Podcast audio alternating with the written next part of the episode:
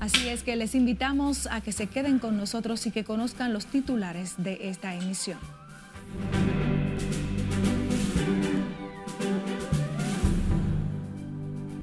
Desconocidos matan al periodista y abogado Alberto de Jesús en Pedro Brán.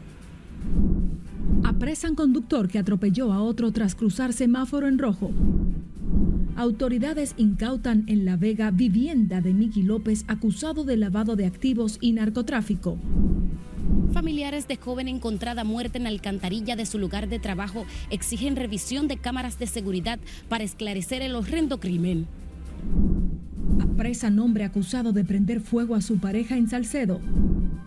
Familia denuncia joven preso en cárcel de San Juan podría morir por complicaciones de salud.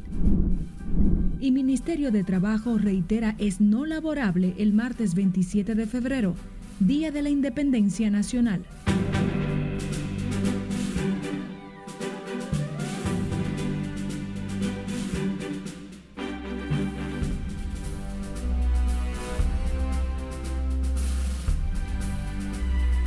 Hola, muy buenas tardes. Muchísimas gracias por sintonizar la Red Nacional de Noticias. Soy María Cristina Rodríguez. Es un honor que nos acompañen en esta jornada informativa correspondiente al 23 de febrero del año 2024. Iniciamos.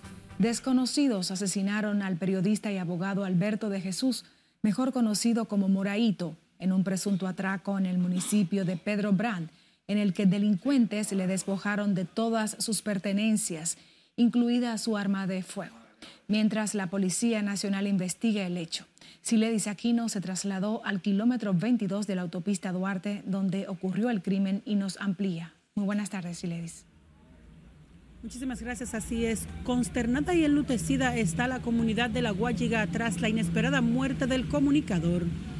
Tanto que ayudaba y nadie lo ayudó, nadie lo ayudó.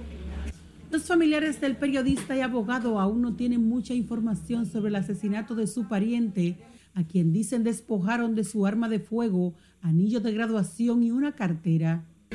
Me mataron junto con él. Mi abogado, mi defensor, mi orgullo, mi orgullo, el defensor del pueblo. Pero esos delincuentes van a pagar, van a pagar. Ay, me lo cogieron asando batata. Entre lágrimas hablan de las cualidades humanas y profesionales de Alberto de Jesús mientras se quejan de la lentitud del INACIF para entregar el cadáver. Tanto que han durado para entregarlo en el INACIF. Y tan rápido que él sacaba los cadáveres. Yo le decía, ¿cómo tú haces para sacar los cadáveres? Y él decía, me el ingenio. Hay que ayudar. A veces venían a buscarlo y yo decía, él no está, porque lo buscaba mucho. Lo buscaba mucho. Ay, Morao, tantos favores que hacía, caramba, y tantos favores. Y mira cómo me lo mataron. Ay, no lo maten, caramba, delincuente, caramba. Impotentes los vecinos de Moraito cuentan sobre lo peligrosa que se han tornado las calles dominicanas por la inseguridad de la que cualquiera podría ser víctima. Eh, eh, los delincuentes han cogido el país para ellos. Un, muchacho sano de trabajo que en la comunidad que ha querido por todo el mundo. Destrozados los familiares de esta nueva víctima de la delincuencia piden respuesta de la Policía Nacional, institución que investiga el violento hecho. Los restos del abogado y comunicador reposarán en el cementerio del kilómetro 24 de esta autopista Duarte. Por el son las que les tengo. Ahora retorno con ustedes al set de noticias. Muchísimas gracias, Siledis Aquino. Y los familiares de la joven cuyo cuerpo fue encontrado en una alcantarilla de la zona franca de las Américas en Santo Domingo Este responsabilizaron a la empresa Integer Holding Corp en la que laboraba a la víctima por descuidar la presunta denuncia que había hecho su pariente de ser acosada por un compañero de trabajo días antes de su muerte. Como nos cuenta en directo Liliani Martínez, a la espera de su cuerpo, exigieron la revisión de las cámaras de seguridad para esclarecer el crimen. Adelante, Liliani. Gracias, efectivamente, en medio de su consternación, familiares y vecinos se quejaron por la alegada falta de apoyo de la empresa en cuyas instalaciones fue encontrado el cadáver de la joven.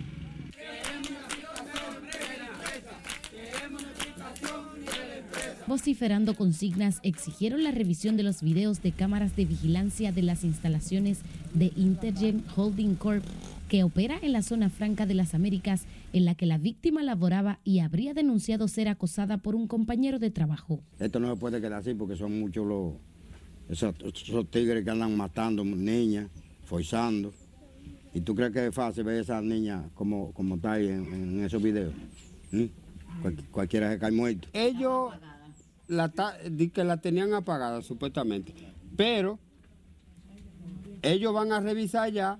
Nosotros nada más nuestro vamos a coger para allá porque le vamos a hacer un piquete porque ellos tienen que responder por la muerte de esa niña que apenas ni hijo tenía. El cuerpo de Paula Santana fue hallado con signos de violencia dentro de una alcantarilla en el referido parque industrial hecho cuyos familiares se enteraron a través de las redes sociales. Ahí nadie di que nadie fue, entonces hay un video rondando por ahí que trata de noche que dice una di que, ay mira, yo sabía, yo sabía, esa también tienen que investigarla.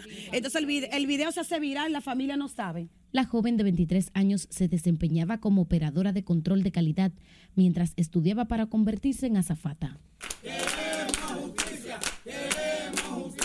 Por el crimen contra Paula Santana están siendo investigadas varias personas, incluyendo el compañero de trabajo que presuntamente la acosaba. Si la niña no aparece, no hay justicia, la damos por desaparecida como hay muchos que desaparecen. Como apareció, ahora no hay un culpable, tiene que aparecer el culpable y la compañía tiene que responder, es todo. Los restos de la joven serán sepultados en el cementerio Cristo Salvador. En su clamor de justicia, familiares, amigos y vecinos anunciaron una manifestación en horas de la tarde en frente de la zona franca de las Américas para exigir mayores respuestas sobre el horrendo crimen. Esa es toda la información que tengo. Regreso contigo al set de noticias. Muchísimas gracias, Liliani Martínez. La Dirección General de Seguridad, Tránsito y Transporte Terrestre informó que el conductor de la motocicleta de pedidos ya responsable del accidente ocurrido en la avenida Abraham Lincoln el pasado miércoles, está siendo procesado judicialmente. Según las investigaciones realizadas en el lugar de los hechos, arrojan que el conductor de la motocicleta de pedidos ya, identificado como Geraldo José Mateo Castillo, se pasó un semáforo en rojo, impactando al hoy Oxiso, quien se deslizó, chocando con el contén de la acera, falleciendo al instante. La DGCET hizo un llamado a los conductores a respetar las leyes de tránsito y conducir con precaución para evitar tragedias lamentables como estas.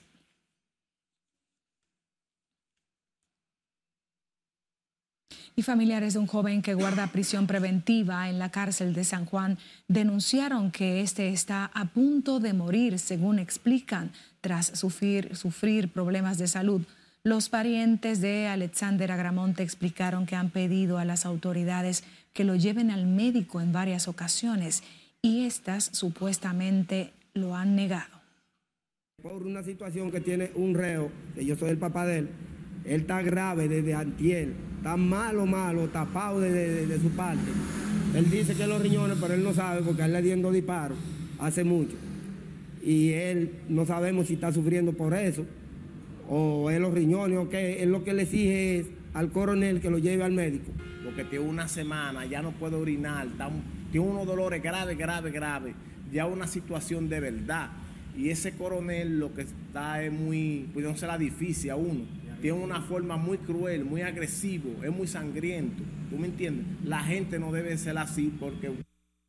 Los familiares del joven de 22 años hicieron un llamado a las autoridades penitenciarias para que eviten que su pariente muera en el penal y expresaron, debido a los problemas de salud que padece Alexander Agramonte, que tiene varios días sin poder realizar sus necesidades fisiológicas.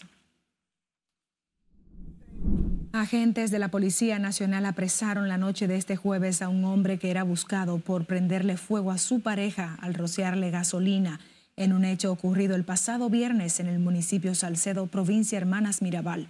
Se trata de Pedro Julio Martínez, conocido como Chacho, quien fue detenido en Santo Domingo. El hombre es acusado de provocarle quemaduras graves a Alexandra Liriano, de 51 años.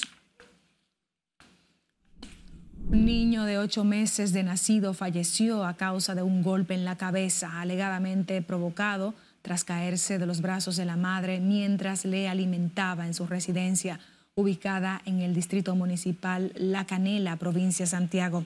El pequeño falleció y es hijo del dominicano Alfredo Bernardo Martínez y la ciudadana haitiana Gidlov Elbaris, quien está detenida para investigación. En tanto, el padre denunció que su expareja maltrataba al niño, por lo que pide a las autoridades determinar si su muerte fue provocada. Y las autoridades del Ministerio Público incautaron este viernes la casa de Miguel Arturo López Florencio, conocido como Miki López, acusado de encabezar una red dedicada al lavado de activos producto del narcotráfico.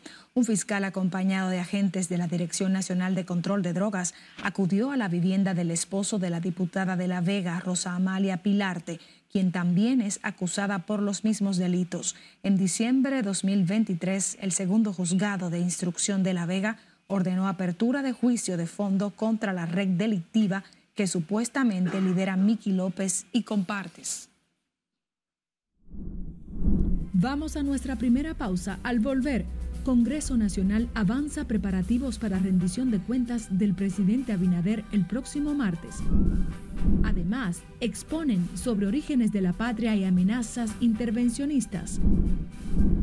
Empadronados en el exterior no podrán votar en República Dominicana en las elecciones presidenciales. En el plano internacional, indignación en Colombia por caso de niños torturados por su madre y padrastro y Blinken pide elecciones democráticas en Haití para lograr la estabilidad del país. Los detalles al regreso, no le cambie.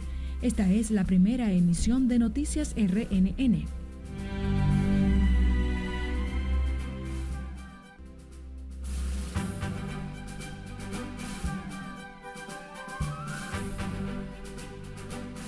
Gracias por continuar en sintonía con nosotros. En el plano internacional, un caso desgarrador de maltrato infantil ha conmocionado a la comunidad del municipio colombiano de Santa Rosa de Cabal, donde la Policía de Infancia y Adolescencia intervino en una residencia tras recibir denuncias de vecinos de que dos pequeños eran torturados por sus tutores.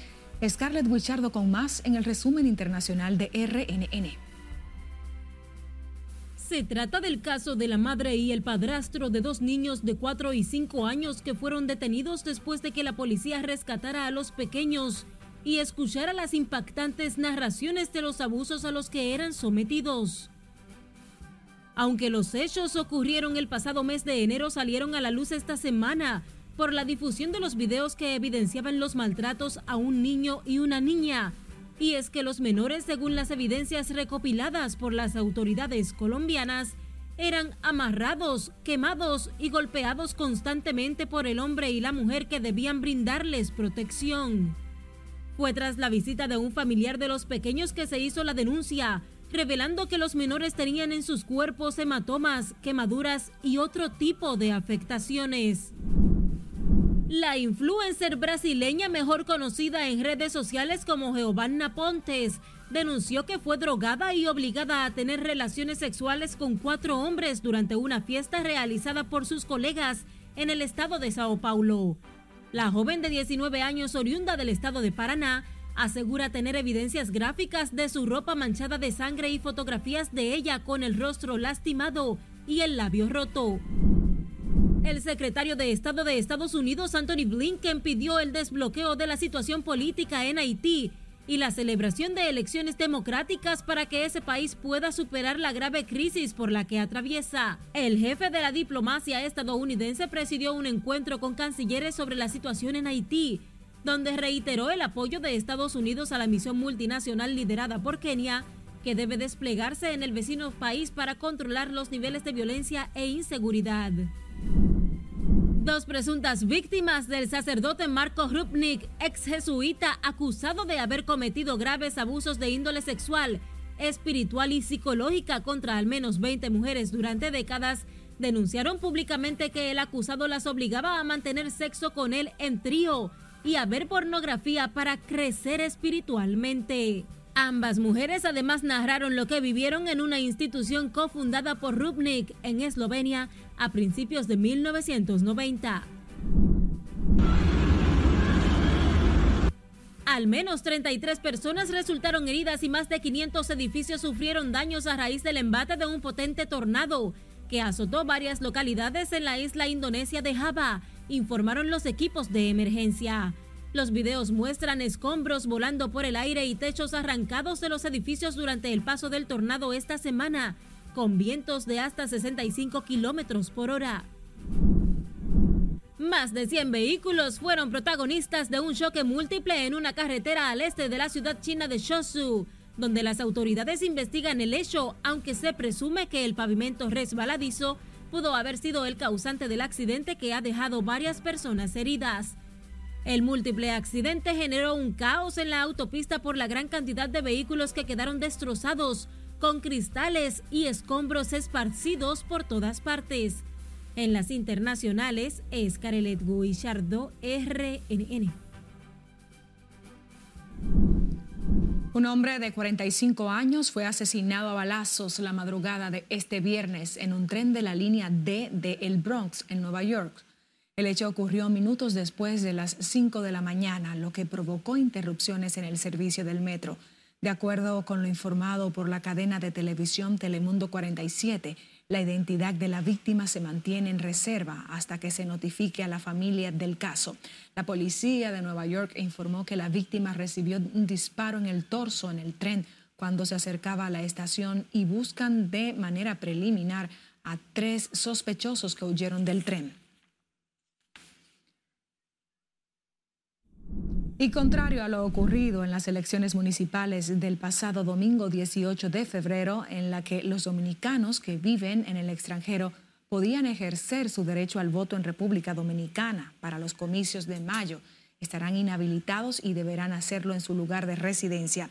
Los 870 mil electores hábiles tendrán que ejercer su sufragio en uno de los 34 países en los que están residiendo actualmente, pues solo fueron habilitados para votar aquí en los niveles de alcaldías, regidurías, directores y vocales. En mayo, República Dominicana tendrá su segundo encuentro con las urnas para elegir un presidente, 190 diputados y 32 senadores.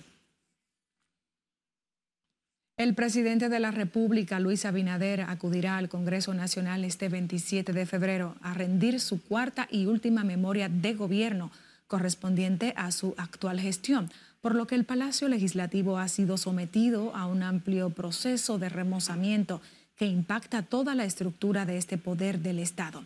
Lauri Lamar con los detalles. En el Congreso Nacional trabajan a ritmo acelerado para dejar embellecido el escenario que este martes recibirá al presidente Abinader, funcionarios e invitados especiales en la cuarta rendición de cuentas del mandatario. Toda la estructura dentro y fuera está siendo remozada para recibir el mensaje presidencial.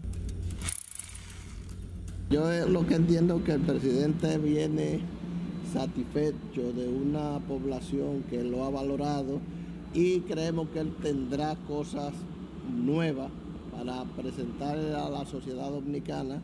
Obviamente podemos decir que sí, que hay eh, avances, hay avances, podemos decir que hay avances, pero también no hay dudas de que también se ha quedado corto en el tema de la distribución de la riqueza, en el tema de, eh, de los préstamos, muchos préstamos. Presidente el 27 debe llamar a, la sociedad dominicana a ser parte del próximo gobierno. Junto a la rendición de cuentas presidencial este 27 de febrero, el Congreso Nacional deja abierta la primera legislatura ordinaria con grandes pendencias legislativas. El discurso del jefe de Estado ante el Congreso Nacional y la apertura de los trabajos legislativos son parte de los actos solemnes de celebración del 180 aniversario de la independencia nacional. Laurila Mar, RNN. El Ministerio de Trabajo reiteró a toda la colectividad empresarial y trabajadora del país que el próximo martes 27 de febrero, Día de la Independencia Nacional, no se cambia y por lo tanto no es laborable. La institución indicó que la clase trabajadora debe reintegrarse a sus labores cotidianas el miércoles 28 del mes en curso, según lo establece la Ley 139-97. La celebración de estas fechas de conformidad con lo establecido por la legislación dominicana deberá ser aplicada en todos los establecimientos del país. Momentos de tensión y de preocupación ha provocado la presencia de un grupo de hombres en las afueras de la sede del Colegio de Abogados de República Dominicana, en la Avenida Bolívar, luego de que la Comisión Electoral del gremio volviera a proclamar a Trajano Vidal Potentini como el ganador de la contienda del pasado mes de diciembre. Margaret Ramírez está en directo desde este lugar para ampliarnos. Buenas tardes, Margaret. Gracias, así es. Muy buenas tardes. El conflicto a lo interno del Colegio de Abogados de la República Dominicana lleva ya más de dos meses y enfrenta a dos grupos que se han autoproclamado como los ganadores de la presidencia del gremio. Los abogados Johan Paulino y Trajano Vidal Potentini son los que se disputan la presidencia del gremio de abogados desde el pasado mes de diciembre, en un caso que ha llegado a los tribunales hasta electorales del país. Desde tempranas horas de este viernes, un grupo de hombres permanece en los alrededores del Colegio de Abogados aseguran que han sido enviados para custodiar el lugar. El vocero de la Policía Nacional, Diego Pesqueira, ha garantizado la seguridad del gremio y de todo el alrededor. Desde la Policía Nacional hemos visto eh, la situación y queremos dar garantía a toda la ciudadanía de que en los alrededores y aquí del Colegio de, Abogados está todo tranquilo. Ustedes son testigos que están con sus cámaras, con sus, eh, están viendo lo que está ocurriendo y queremos reiterar que vamos a preservar el orden y la seguridad ciudadana tanto aquí como en todo el entorno. Patrullas de la Policía Nacional se han mantenido merodeando en el área. Recientemente, la Comisión Electoral del Colegio de Abogados volvió a proclamar a Trajano Vidal Potentini como ganador de los comicios.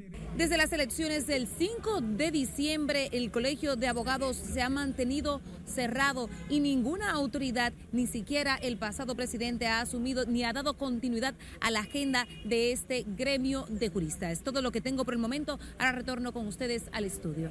Muchísimas gracias, Margaret Ramírez, reportando en directo. Vamos a nuestra última pausa. Cuando retornemos, equipo de básquet de República Dominicana está listo para enfrentar a México esta noche en el Palacio de los Deportes. Más al volver, mantenga la sintonía con la primera emisión de Noticias RNN.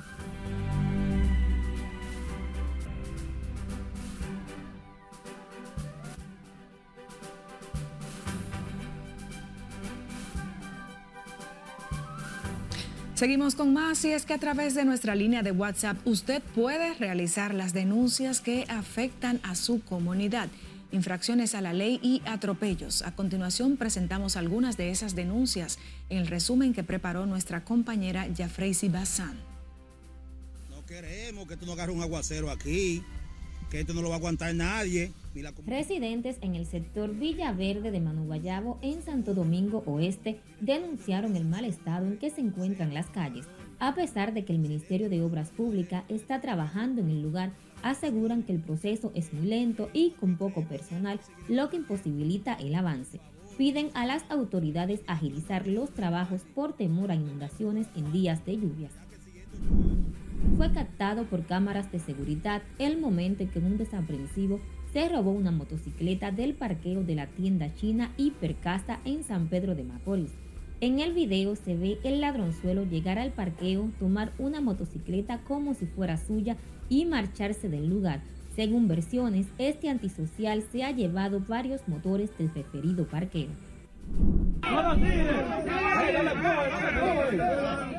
Una multitud sorprendió a un ladrón robando en una vivienda en La Romana. En el video se observa al antisocial amarrado encima de la vivienda mientras se escucha a un grupo de personas gritar que no lo tiren. Finalizamos con este video donde dos delincuentes también fueron capturados por una multitud que los amarró y los hizo caminar desnudos por las calles, mientras la multitud los sigue y fueron golpeados por ciudadanos. Hasta el momento se desconoce el lugar de los hechos.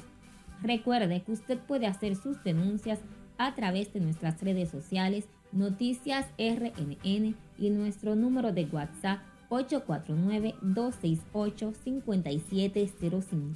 Jafrey Sibazán, RNN. Seguimos con más. La Comisión Permanente de Efemérides Patrias dejó abierta este viernes una amplia exposición cronológica de los orígenes de la nación y el histórico proceso de la independencia nacional, que el próximo martes cumple su 180 aniversario. Nelson Mateo trabajó el tema y tiene los detalles. Duarte es nuestra guía. Duarte es nuestra luz. El entorno del Parque Independencia ha sido engalanado con la exposición patriótica. Al dejar abierta la también exhibición artística, Efemérides Patrias y las Fuerzas Armadas explicaron que se trata de un esfuerzo por despertar el sentimiento nacionalista que siempre acompañó a Juan Pablo Duarte y a los trinitarios en su heroica tarea de liberar la nación del yugo haitiano. Oiganlo bien, hombres de armas de nuestra patria, que nuestra nación, por encima de las adversidades, de los peligros y acechanzas, permanecerá porque lo hemos sabido vencer. Los hombres de armas, representados en el evento por el Instituto de Historia de las Fuerzas Armadas, abordaron los orígenes de la patria y las constantes amenazas intervencionistas. Aquí están las esencias del pueblo dominicano. Aquí están las raíces del pueblo dominicano. Aquí se expresa lo que hemos sido en más de 500 años de historia. No hay exclusión, porque como dijo Juan Pablo Duarte, los blancos, los cruzados, los morenos, unidos marchemos y al mundo mostremos que somos hermanos. En el altar de la patria, donde reposan los restos mortales de los héroes independentistas, recibieron además honores de los cuerpos castrenses, funcionarios y estudiantes de diferentes edades, con motivo del 180 aniversario este martes de la independencia nacional. Nelson Mateo, RNN. Las temperaturas agradables continúan este viernes sobre gran parte del territorio nacional, llegando a registrarse esta madrugada una mínima de 3.3 grados en Valle Nuevo. La Oficina Nacional de Meteorología informó que en el Distrito Nacional la temperatura mínima registrada este viernes fue de 21 grados. Según la ONAMET, el descenso en las temperaturas que está registrando el país se debe a la incidencia del viento fresco del noreste, luego del paso de un frente frío o sistema frontal que estuvo afectando el territorio a mediados de esta semana.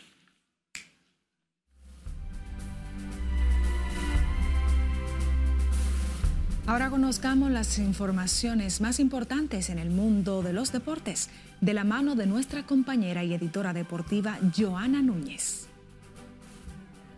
La selección nacional de baloncesto masculino jugará esta noche su primer partido del 2024 y lo hará contra México en el inicio de las ventanas clasificatorias del FIBA AmeriCup 2025.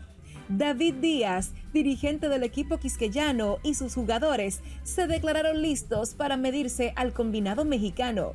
El compromiso tendrá lugar en el Palacio de los Deportes Virgilio Travieso Soto a partir de las 8 y 10 de la noche y será el único que disputará el equipo dominicano en el país este año.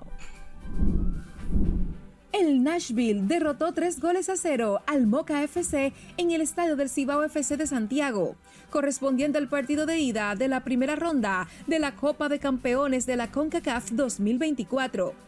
Los visitantes se fueron arriba en el marcador al minuto 11 y luego volvieron a anotar en la fracción del 25 y en el 75.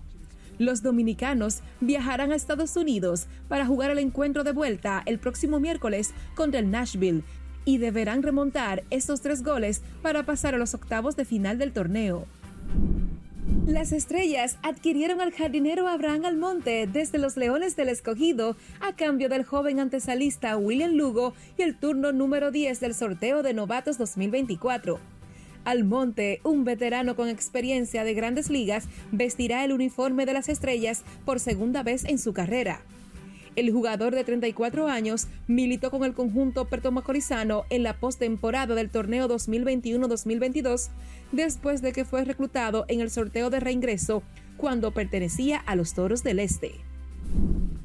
Stephen Curry anotó 32 puntos con 8 asistencias para que los Warriors de Golden State derrotaran 128 a 110 a los Lakers de Los Ángeles, que siguen sin jugar con su astro LeBron James. En la reanudación de la temporada tras la pausa por el Juego de Estrellas, Curry llegó a 6.000 asistencias en su carrera, convirtiéndose en el octavo jugador en la historia de la NBA que acumula al menos 23.000 puntos y 6.000 asistencias, uniéndose a LeBron James, Russell Westbrook, Kobe Bryant, James Harden, Oscar Robertson, Jerry West y John Havlicek. Y finalmente, Domantas Sabonis se colocó como líder de la NBA con su triple doble número 19 del año. Y los Kings de Sacramento se impusieron 127-122 a los Spurs de San Antonio. El lituano logró 22 puntos, 11 rebotes y 11 asistencias, mientras que De'Aaron Fox añadió 28 tantos y repartió 9 balones. Devin Vassell lideró a San Antonio con 32 puntos, mientras que Víctor Buenbayama acumuló 19 tantos, 13 rebotes, 5 robos y 4 tapones. Por Sacramento, el dominicano Chris Duarte salió de la banca para aportar 6 puntos, 4 rebotes y una asistencia en 20 minutos de juego. Duarte, quien ha perdido protagonismo tras su bajo rendimiento en la presente temporada con los Kings, busca un resurgir en su carrera en la NBA a partir de esta segunda mitad. El tirador puertoplateño de 26 años llegó a los Kings en un cambio desde los Pacers de Indiana en la temporada muerta, pero no ha podido agenciarse un puesto en la titularidad al batallar con lesiones en su rodilla izquierda y más reciente en su tobillo derecho. Duarte tiene garantizados al menos 4 millones de dólares en salario esta temporada y casi 6 millones para la que viene. Yo, Anna Núñez, Deportes, Noticias, RNN. Despedimos la presente emisión de Noticias RNN. Les deseamos feliz resto de este día y un excelente fin de semana. María Cristina Rodríguez estuvo en la conducción. Gracias.